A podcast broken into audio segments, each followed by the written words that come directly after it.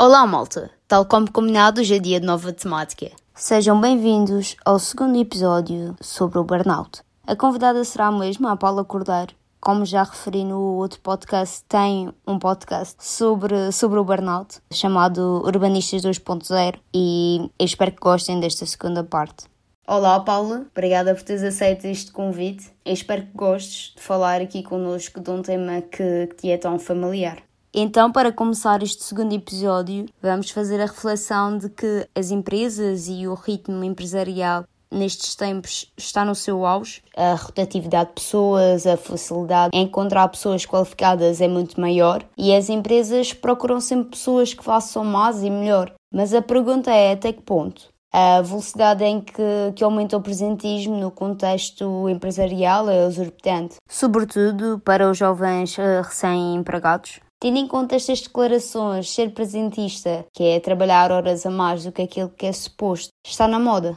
Pá, acho que o presentismo é o pior que existe. Esta cultura do corpo presente e depois as pessoas estão a navegar no Facebook e no Google e a fazer, a pagar as contas lá de casa e a fazerem encomendas. Eu acho que há uma falta de confiança muito grande da parte das organizações para os seus colaboradores. Não é? Hoje em dia não há empregados, são colaboradores. E há uma hum, falta de confiança. As próprias organizações são as primeiras a não cumprir, ou, como hei de dizer, a cumprir menos bem. Isto é, são as primeiras a prometer uma coisa e a fazer outra são as primeiras a dizer que daí a três meses, ou quatro ou seis, virá uma promoção ou virá um contrato a termo e depois afinal não vem. São as primeiras a ter as pessoas a trabalhar de forma eh, precária e a não se preocuparem com isso. E, portanto, são as primeiras a falhar no capítulo confiança. E por isso não confiam em quem está do outro lado. Esta cultura faz com que as empresas também não se desenvolvam conseguem trabalhar uh, com os seus colaboradores ao nível da sua criatividade e ao nível do seu desenvolvimento pessoal e profissional. Há muito pouca meritocracia e há muito presentismo, como tu dizias. Há inclusivamente uma cultura na qual as pessoas têm vergonha de sair mais cedo. Mais cedo, entenda-se, à hora que devem sair, porque já terminaram o seu trabalho. Porque a cultura diz que quem não precisa de fazer horas extra ou quem não fica até mais tarde não é bom profissional, quando é exatamente o contrário é que é exatamente o contrário. O mau profissional é aquele que não consegue, nas oito horas de trabalho, fazer o seu trabalho. É aquele que anda com um café e um cigarro a jogar conversa fora para depois, duas horas antes de chegar a hora de saída, começar efetivamente a trabalhar.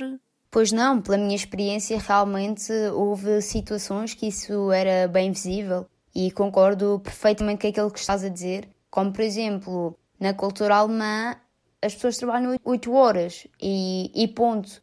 Não há cá mais horas extra para ninguém. E quando há, são mal vistos. Nos países do norte da Europa, se tu vais ter com alguém jogar conversa fora, a pessoa olha para ti e diz: Desculpa, agora não posso, estou a trabalhar. E tu é que ficas mal.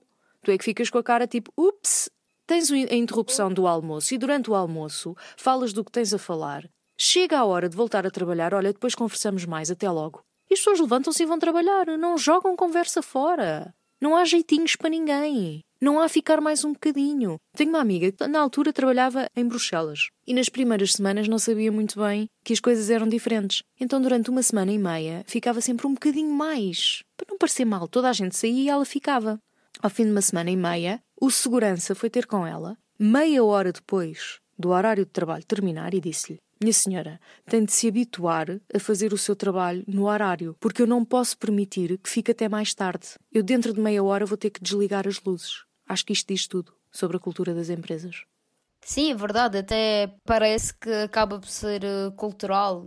E além disso, outro dos tópicos que eu também já presenciei, uma situação que por acaso aconteceu comigo, que, que, foi algo do género: não te sintas tão, tão especial. Eu, se quisesse, conseguia uma pessoa igual a ti ou até melhor amanhã. Realmente, estas palavras marcam e acredito que não seja um caso isolado. Achas que muitas vezes, por vezes sem querer, este pensamento está incutido nas FIAs e até nas empresas?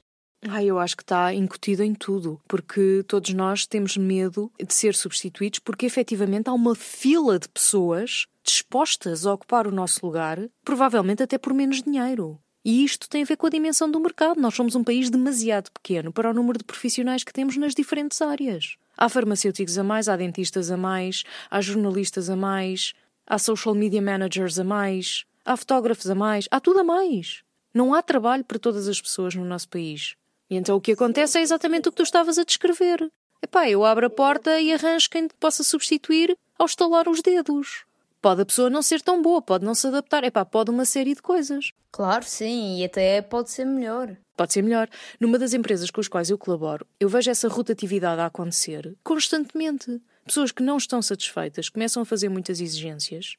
Em muito pouco tempo está outra no lugar delas. E já aconteceu que a pessoa que foi ocupar o, o novo lugar é melhor e está a ganhar menos. E agora? Agora vamos nos pôr no, no lugar do, do patrão.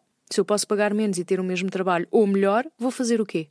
Há uma tendência muito grande para vermos as coisas ou por um prisma ou pelo outro, mas convém que nos consigamos colocar quer nos pés e nos sapatos do funcionário, quer nos pés e nos sapatos do empregador, porque efetivamente a legislação laboral portuguesa protege muito o mau trabalhador, porque numa outra empresa com a qual eu também colaboro, eu vejo os problemas que por vezes existem para dispensar maus funcionários funcionários que faltam constantemente, funcionários que chegam atrasados, funcionários que não estão a colaborar para o desenvolvimento da empresa e que é melhor serem dispensados, porque obviamente não pertencem ali. Mas normalmente essas situações acontecem mais com as pessoas que, que estão nos quadros da empresa porque existe uma maior acomodação e também as pessoas têm a noção que dificilmente as podem colocar fora ou se isso acontecer existem indenizações não, não é preciso estar no, nos quadros para ser um problema. Basta, ao fim de vários meses, tu uh, passas a ter determinados direitos e começa a ser difícil mandar-te embora. Tens de esperar pelo fim do contrato, percebes? Quando tu estás a contrato, mesmo que seja a termo, tens de esperar pelo fim do contrato para não o renovar. E no entretanto, estás ali a perder tempo e dinheiro porque aquele funcionário não está a colaborar. Pior ainda, se lhe dizes que não lhe vais renovar o, o contrato, então aí é que tens mesmo um problema porque aquela pessoa simplesmente deixa de trabalhar. Sim, claro. Na minha opinião, uh, com esta dedicação exagerada, a fase da paixão pela profissão pode vir a estragar uma geração de profissionais competentes, com, com ambição, muitas vezes um pouco desmedida, com aquela sede de reconhecimento, por vezes a qualquer custo. Refiro-me à geração millennial. Achas, na tua opinião, que os millennial têm uma elevada probabilidade de ser a geração burnout?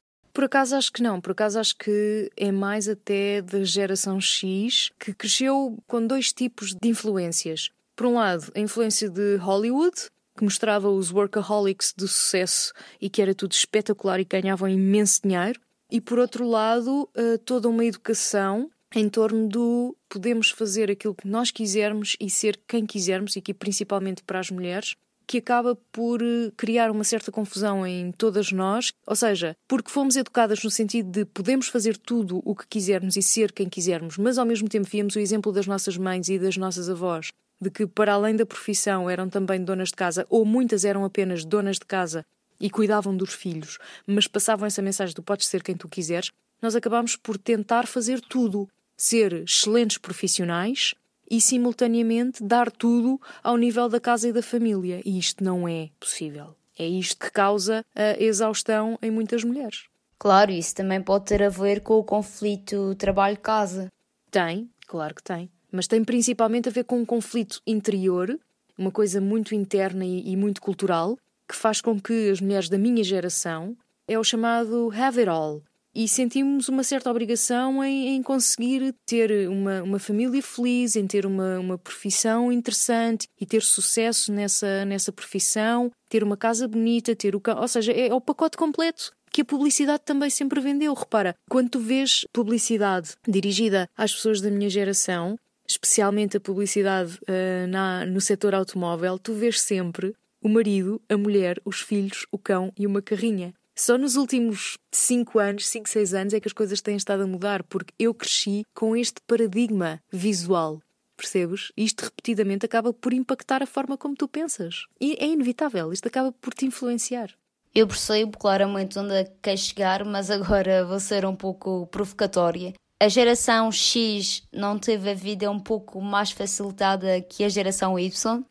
Toda a gente diz que sim, mas não. Repara, eu estou no limite eu, e, e, aqui posso falar por mim, eu estou no limite entre a geração X e a geração Y. Tanto que eu efetivamente pertenço pela data, eu pertenço à geração X, mas eu sinto muito mais que sou geração Y do que propriamente geração X. Mas as pessoas estão no início da geração X, sim, tiveram a vida facilitada. Eu, quando cheguei ao mercado de trabalho, eu já tive que fazer pela vida. Eu já cheguei numa fase em que o mercado de trabalho estava saturado, já cheguei numa fase em que eh, não estávamos numa curva ascendente do ponto de vista do, do crescimento económico, mas sim descendente. Cheguei eh, e encontrei-me perante desafios que vocês já não tiveram, nomeadamente o desafio da adaptação. Repara, tecnicamente eu sou imigrante digital. Felizmente eu sou quase digital native pelas minhas características e por aquilo que eu escolhi fazer na vida. Mas as minhas amigas são imigrantes digitais. Eu tenho amigas que me perguntaram como é que se punha, onde é que se punha o, o, o cardinal na hashtag.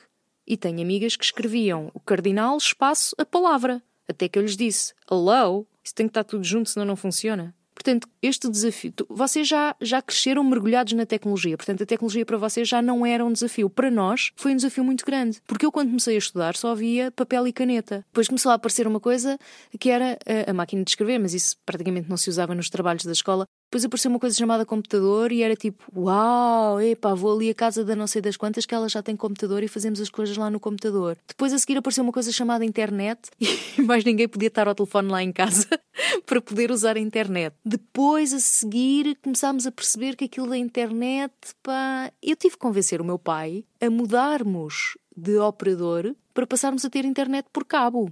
Porque para o meu pai tínhamos continuado no, no dial durante muito tempo eu tive que lidar com estes desafios e tive que me adaptar a eles. E tive que perceber, espera aí, o caminho é este. Por acaso eu gosto desta área, por acaso eu gosto do digital, por acaso eu gosto dos computadores, por acaso eu gosto disto tudo. Isto para mim é tudo, como se costuma dizer, trigo limpo, farinha amparo. Mas para a maior parte dos meus colegas não é. Para a maior parte das pessoas da minha geração, isto foi um processo. E ainda há quem esteja a lidar com este processo. Eu fui muito criticada e tive inclusivamente algumas questões profissionais porque eu fazia tudo com o meu smartphone. Tudo o que tu possas imaginar. E as pessoas questionavam-me: ela está sempre com o telefone na mão, ela está sempre de volta do telefone. Como se estar com o telefone na mão e de volta do telefone fosse sinónimo de estar nas redes sociais. Não é? Muitas vezes eu estava a fazer coisas que eram do meu trabalho. Sim, hoje em dia isso é super normal. É super normal para pessoas como tu e como eu. Mas não é super normal para as pessoas que estão no início da geração X.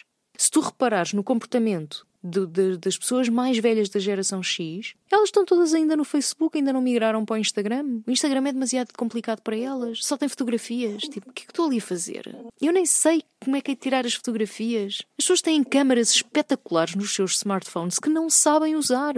Eu dou por mim a explicar. Já me sugeriram, já me sugeriram fazer workshops de como usar a câmera do smartphone. E eu pensei, não, não sou fotógrafa, não vou fazer isso. Não, não, mas não, não é um workshop de fotografia, é só para percebermos melhor como é que se pode tirar partido disto.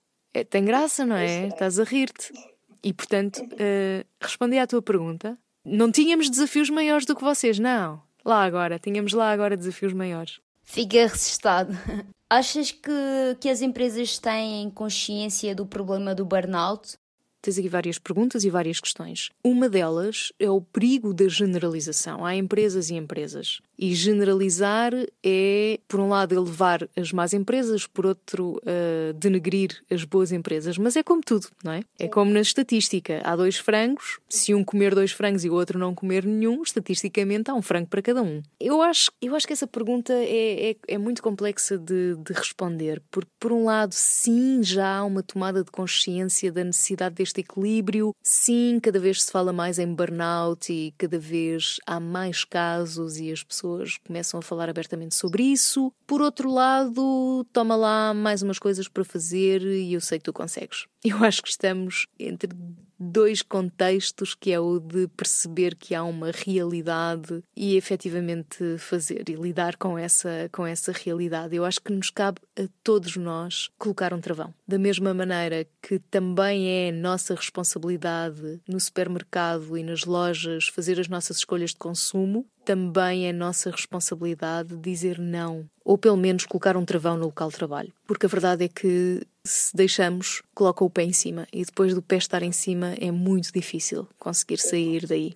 Então, para terminarmos esta conversa, através das pesquisas que tenho feito e pelo que tenho lido, sei que diversas empresas já estão a intervir nestes aspectos. Podem levar ao escutamento físico e psicológico dos colaboradores, através de ações de formação sobre a gestão de tempo, a gestão de conflitos e também através da consciencialização das questões do burnout. Conheces outras formas que outras empresas utilizam para prevenir o burnout? Epá, eu acho que uh, mindfulness para todas as empresas já, sem dúvida nenhuma, porque falta uma tomada de, de consciência aquilo que somos nós enquanto indivíduos. Acho que a sociedade, no geral, não nos prepara para pensarmos sobre nós eh, próprios. Acho que a sociedade não nos educa para nos questionarmos. Acho que a sociedade nos tem educado ao longo do tempo para o chamado go with the flow, para sermos mais um carneiro e irmos sem, sem perguntar nada, irmos fazendo aquilo que nos dizem para fazer e que vemos os outros fazer. E a partir do momento em que uma ovelha negra começa a perguntar e a questionar, isto tende a ir por água abaixo, porque a partir do momento em que numa empresa uma pessoa começa a fazer perguntas, as outras começam a querer respostas. E portanto, eu acho que o caminho é todos, cada vez mais, fazermos perguntas. Obrigada, Paula, pela, pela entrevista e pela tua disponibilidade. Realmente foi uma conversa extremamente interessante, qual acho que os nossos ouvintes devem ter gostado. Pelo menos estou à espera do, dos feedbacks através das plataformas do costume. Daqui fala Petra e vemos-nos na próxima quinta-feira com o tema da resiliência.